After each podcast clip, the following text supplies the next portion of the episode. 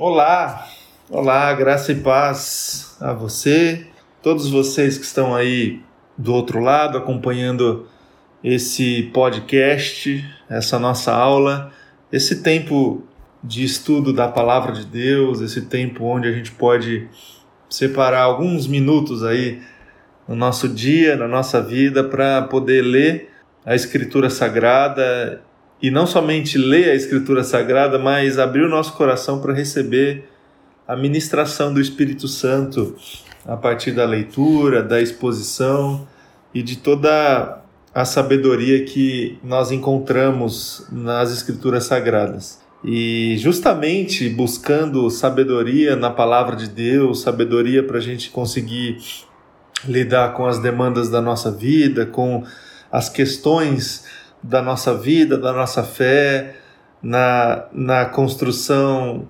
da, dos nossos relacionamentos, que estamos já há algumas semanas, é, nós aqui, é, debruçados e estudando a carta de Tiago.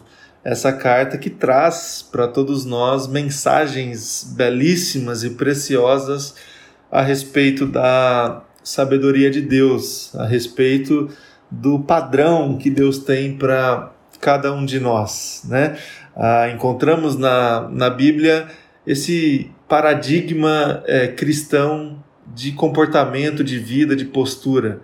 E diante dessa descoberta, quando nos debruçamos ah, aos textos bíblicos e estamos aqui diante da carta ao Tiago, necessariamente a gente precisa confrontar outros padrões que fazem parte da nossa vida, padrão que tem a ver com é, o nosso egoísmo, o pecado que habita em nós, padrão que tem a ver com a, o comportamento das pessoas, o comportamento do espírito da época.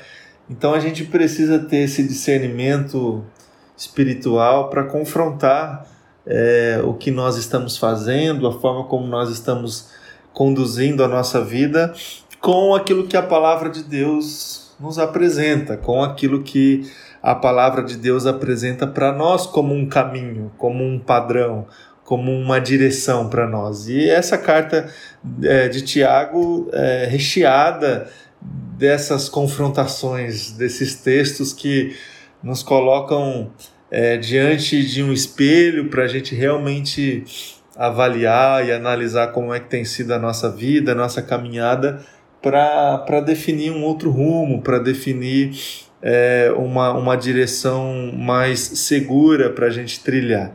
E estamos aqui nesse tempo que teremos hoje no capítulo 4, a partir do primeiro verso até o verso de número 6, e a gente vai falar justamente dessa desse exercício de confrontar padrões, de confrontar um padrão é, que é estabelecido é, pelo mundo, e essa é uma expressão é, utilizada pela, pela escritura sagrada, é, mas a gente precisa ter uma sabedoria para transportar essa expressão para os nossos dias de hoje. acredito que essa expressão não é uma expressão que caberia muito bem assim no nosso vocabulário hoje, mas a gente precisa entender o que está por trás quando a gente fala assim ao mundo, o, o mundanismo.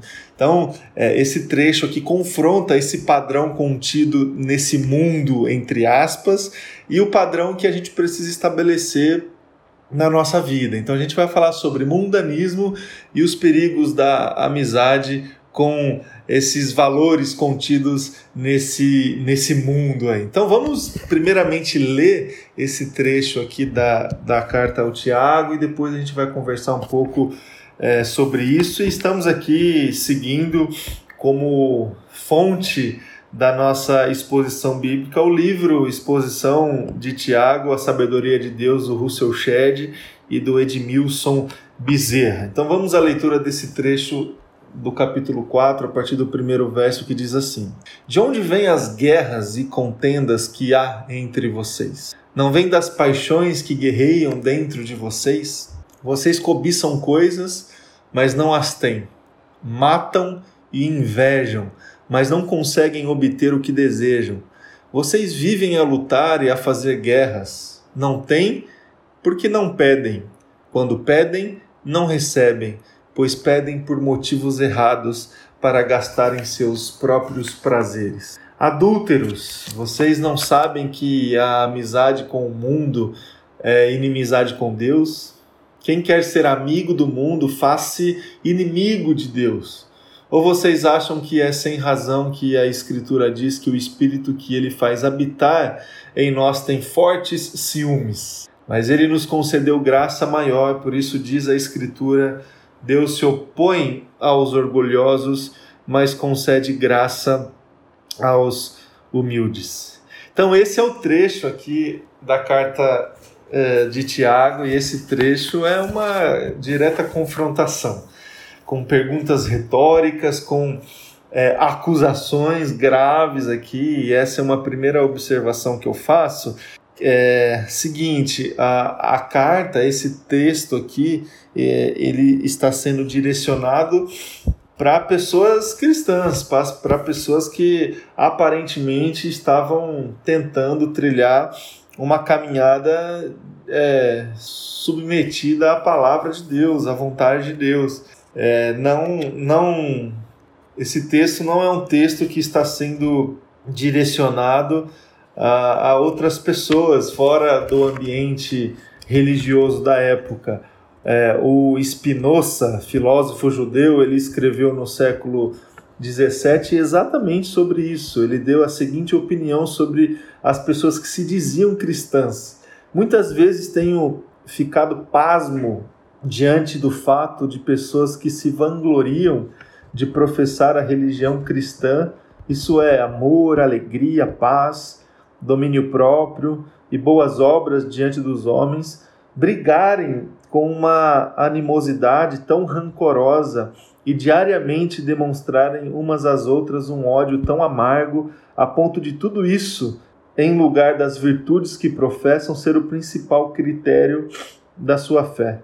Talvez esse autor tivesse alguma razão nos seus comentários e nas suas observações quando afirma que muitos de nós fazemos do ódio da amargura e do rancor o critério da nossa fé, exatamente o contrário daquilo que a nossa fé deveria ser. Meus queridos, se a gente parar para pensar um pouco e verificar é, como é que tem sido a nossa vivência, né? É, é óbvio que quando a gente se coloca diante da palavra de Deus, a gente precisa olhar para nós em primeiro lugar, né? Olhar para para nossa vida, para o nosso comportamento é, não que a gente não possa analisar a conjuntura e o contexto, porque o contexto e a conjuntura é, de hoje é, se parece muito com essa realidade descrita aqui, né? De pessoas que se dizem cristãs, pessoas que se dizem filhos e filhas do Senhor, que exalam nos seus comportamentos, nas suas falas, nas suas posturas muito mais valores antagônicos assim à palavra de Deus do que os valores contidos na palavra do Senhor, né? É, pessoas que exalam muito mais ódio, o seu espírito competitivo, o seu, a sua, o seu hedonismo, a valorização exacerbada do prazer, a sua arrogância, do que os valores da generosidade, da humildade, da submissão, da compaixão. Isso sim é um fato que a gente pode constatar, e essas confrontações aqui da carta de Tiago são confrontações para é, todos nós, né, no, no contexto onde a gente vive. Mas é muito importante que a gente faça esse exercício em nós, né? É muito importante que a gente faça essa, esse exercício de confrontar o, o, a, a, palavra de Deus ao padrão contido no, no mundo daquilo que está acontecendo em nós. E, e a gente precisa mesmo verificar se é, realmente nós estamos, a partir daquilo que sai da nossa boca, a partir daquilo que nós estabelecemos como projeto de vida, a partir da, do modelo que nós adotamos para trilhar e para desenvolver e, e, construir os nossos relacionamentos, quais são os valores, né? Quais são as, as, as, as os princípios que nós estamos adotando para construir tudo isso? Se não, se a gente perceber que, a gente constatar que não são os valores é, da palavra de Deus, a gente vai ter, é, a, consequentemente, a constatação de que nós estamos vivendo essa vida descrita aqui no texto que a gente leu, uma vida cheia de contenda, uma vida cheia de guerras, uma vida cheia de, de, de distorções da palavra de Deus, de frustração a respeito daquilo que não acontece na nossa vida. É, sabe, esse movimento todo conturbado, esse movimento caótico da vida que é descrito aqui nesse primeiro trecho do, do texto que nós lemos? Guerras, contendas, paixões que guerreiam dentro de nós a gente deseja coisa, mas a gente não conquista, a gente se mata, a gente se compara o tempo todo uns com os outros, a gente vive lutando e guerreando, a gente pede, a gente pede, mas a gente não recebe porque a gente pede por motivo errado, para gastar com os nossos próprios prazeres.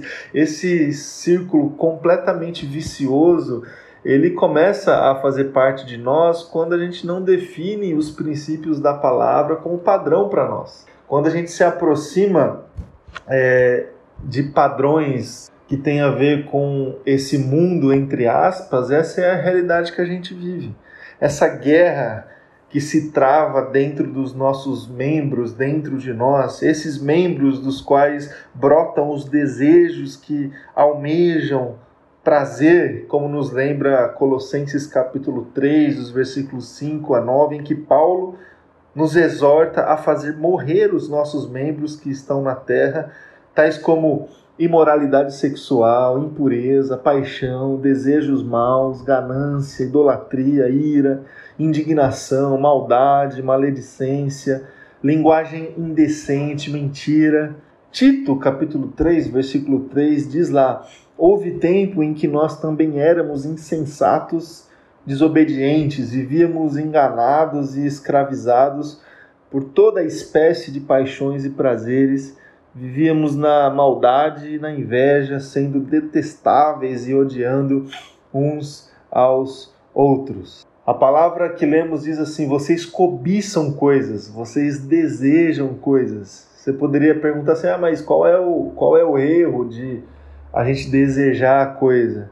É, desejar coisas mais do que desejar a Deus focaliza o cerne desse problema, do nosso problema, quando adotamos um padrão alheio à palavra de Deus. Jesus manda, Mateus capítulo 6, é, buscar em primeiro lugar o reino, a justiça, e depois as outras coisas. Depois as outras coisas são acrescentadas quando a gente pode honestamente dizer, é, como Davi disse: Ó oh Deus, tu és o meu Deus, eu te busco intensamente, a minha alma tem sede de ti, todo o meu ser anseia por ti numa terra seca, exausta e sem água. Tudo é uma questão de a gente definir qual é o propósito, qual é o nosso, o nosso, qual que é a nossa adoração de fato, qual é a direção que, que guia os desejos mais profundos do nosso coração e da nossa alma. Quando a gente deixa que o orgulho, o hedonismo, o pecado que habita em nós, quando a gente permite que esse pecado dite o rumo da nossa vida, das nossas escolhas, nós estamos entrando nesse círculo vicioso de guerra, de contenda, de, de disenção, toda sorte de destruição que a gente pode imaginar é, que pode se estabelecer na condução dos nossos relacionamentos. A gente precisa olhar com muita seriedade para isso, meus irmãos e minhas irmãs, é, porque senão a gente não vai conseguir viver debaixo da sabedoria de Deus da submissão do Senhor e desfrutando dessa graça que ele nos concede quando a gente se coloca diante dele com humildade, é o que diz lá o versículo 6 é, do texto que a gente leu. O que Tiago está dizendo aqui, então, é, é, é muito sério, pois da forma que ele, por intermédio do Espírito de Deus, vê as lutas e guerras é como resultado de ciúme, de inveja, de cobiça, que pode, na última instância, gerar morte, destruição.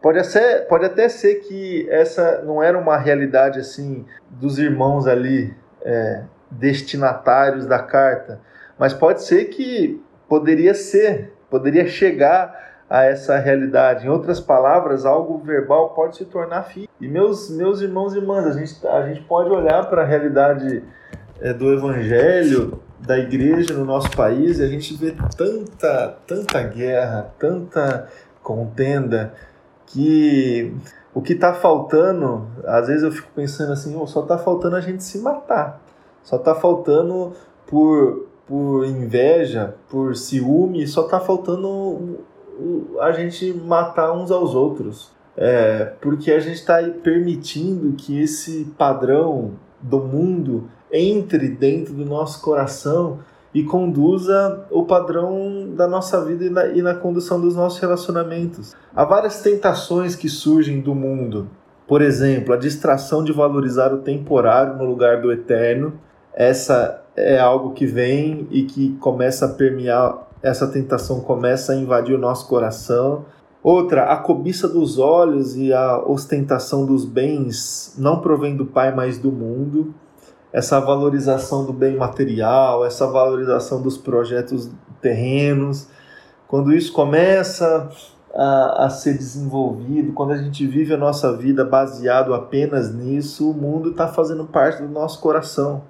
Há a tentação de ter mais até o ponto de ganhar o mundo inteiro e perder a alma. Isso aqui é um nível mais elevado de quando a gente prioriza os bens materiais, as conquistas pessoais, quando a gente vive a nossa vida apenas é, preocupados em construir a nossa casa, o, o projeto da nossa família, é, a, a, o crescimento da nossa carreira profissional, coisas que aparentemente são legítimas, mas se a gente deixar que somente essas coisas é, influencie o nosso coração, a gente vai estar tá muito próximo aqui de estabelecer uma amizade com o mundo. Isso é o início da destruição.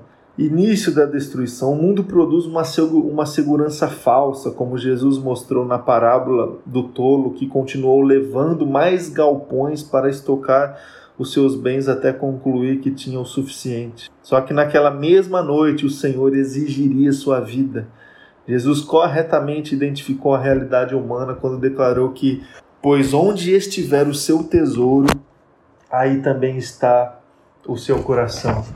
Meu querido, minha querida, onde está o seu tesouro? Onde está o seu coração? Qual é o padrão que você estabeleceu para conduzir a sua vida e a sua história? E você está submetido no dia de hoje a qual padrão? Ao padrão da palavra, dos princípios contidos nas escrituras sagradas, ou ao padrão do pecado, do orgulho, da, da valorização do temporário, da valorização do bem material, da tentação de querer conquistar o mundo, de querer conquistar as coisas. Onde está o seu coração hoje? Que o seu coração se coloque diante de Deus e que você consiga redefinir rotas aí dentro da sua vida para você é, se submeter à palavra de Deus com essa sabedoria que a palavra traz para você, para mim, para todos nós. Trate com muita seriedade o pecado dentro da sua vida. Qual é o espaço que você tem dado para o pecado dentro de você? Qual é o espaço que você tem dado para a influência do pecado dentro da sua vida, dentro da sua vida.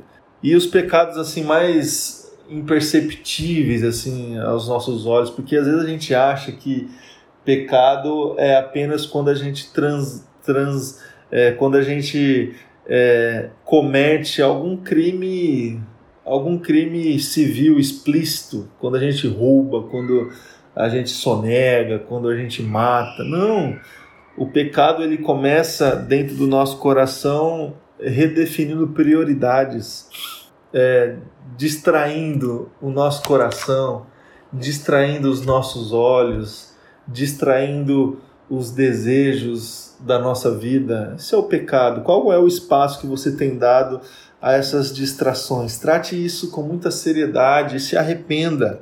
Se coloque diante de Deus com, com um arrependimento genuíno, sincero e viva, é, viva a sua vida estabelecendo um bom limite com os valores do mundo. Um bom limite, um limite muito claro.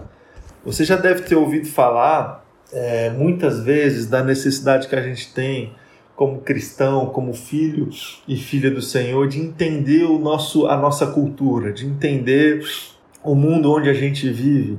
E a gente precisa sim entender a nossa cultura e o mundo onde a gente vive justamente para poder servir esse mundo, para poder proclamar a mensagem libertadora, a mensagem da salvação.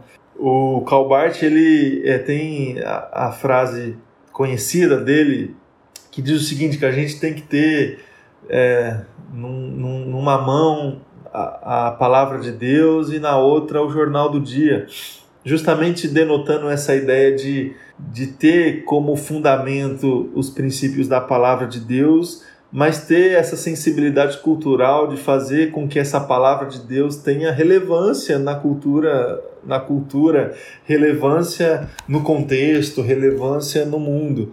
Essa, esse é um exercício é, de muita sabedoria também, mas a gente precisa de muito cuidado quando a gente é, se coloca para exercitar é, essa de entender a cultura, de entender o mundo, de entender um contexto, é, estabelecendo exatamente esses, esses limites seguros, assim, né? Ah, até que ponto que a gente tem que se envolver com as coisas desse mundo para que a gente tenha é, o discernimento tal e o entendimento tal da cultura e do mundo para pregar e para proclamar o evangelho. Tem gente que que, que tenta conhecer tanto o mundo que se envolve com ele, que estabelece uma amizade com ele. Isso não é o que tem que acontecer.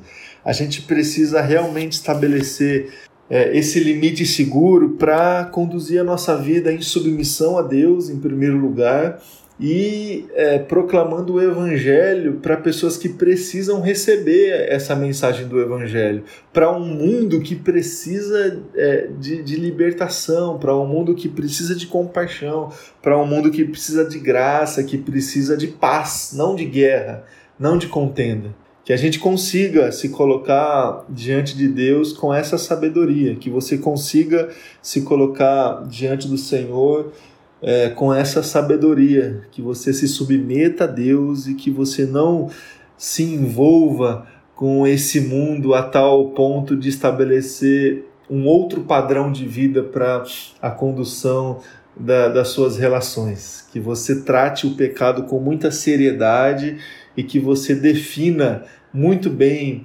ah, o seu envolvimento com é, esse entre aspas, mundo para você conseguir obedecer e viver o padrão que Deus tem para sua vida. Que seja assim na minha vida, que seja assim na sua vida, em nome de Jesus. Um abraço, bom dia, boa noite, boa semana para você.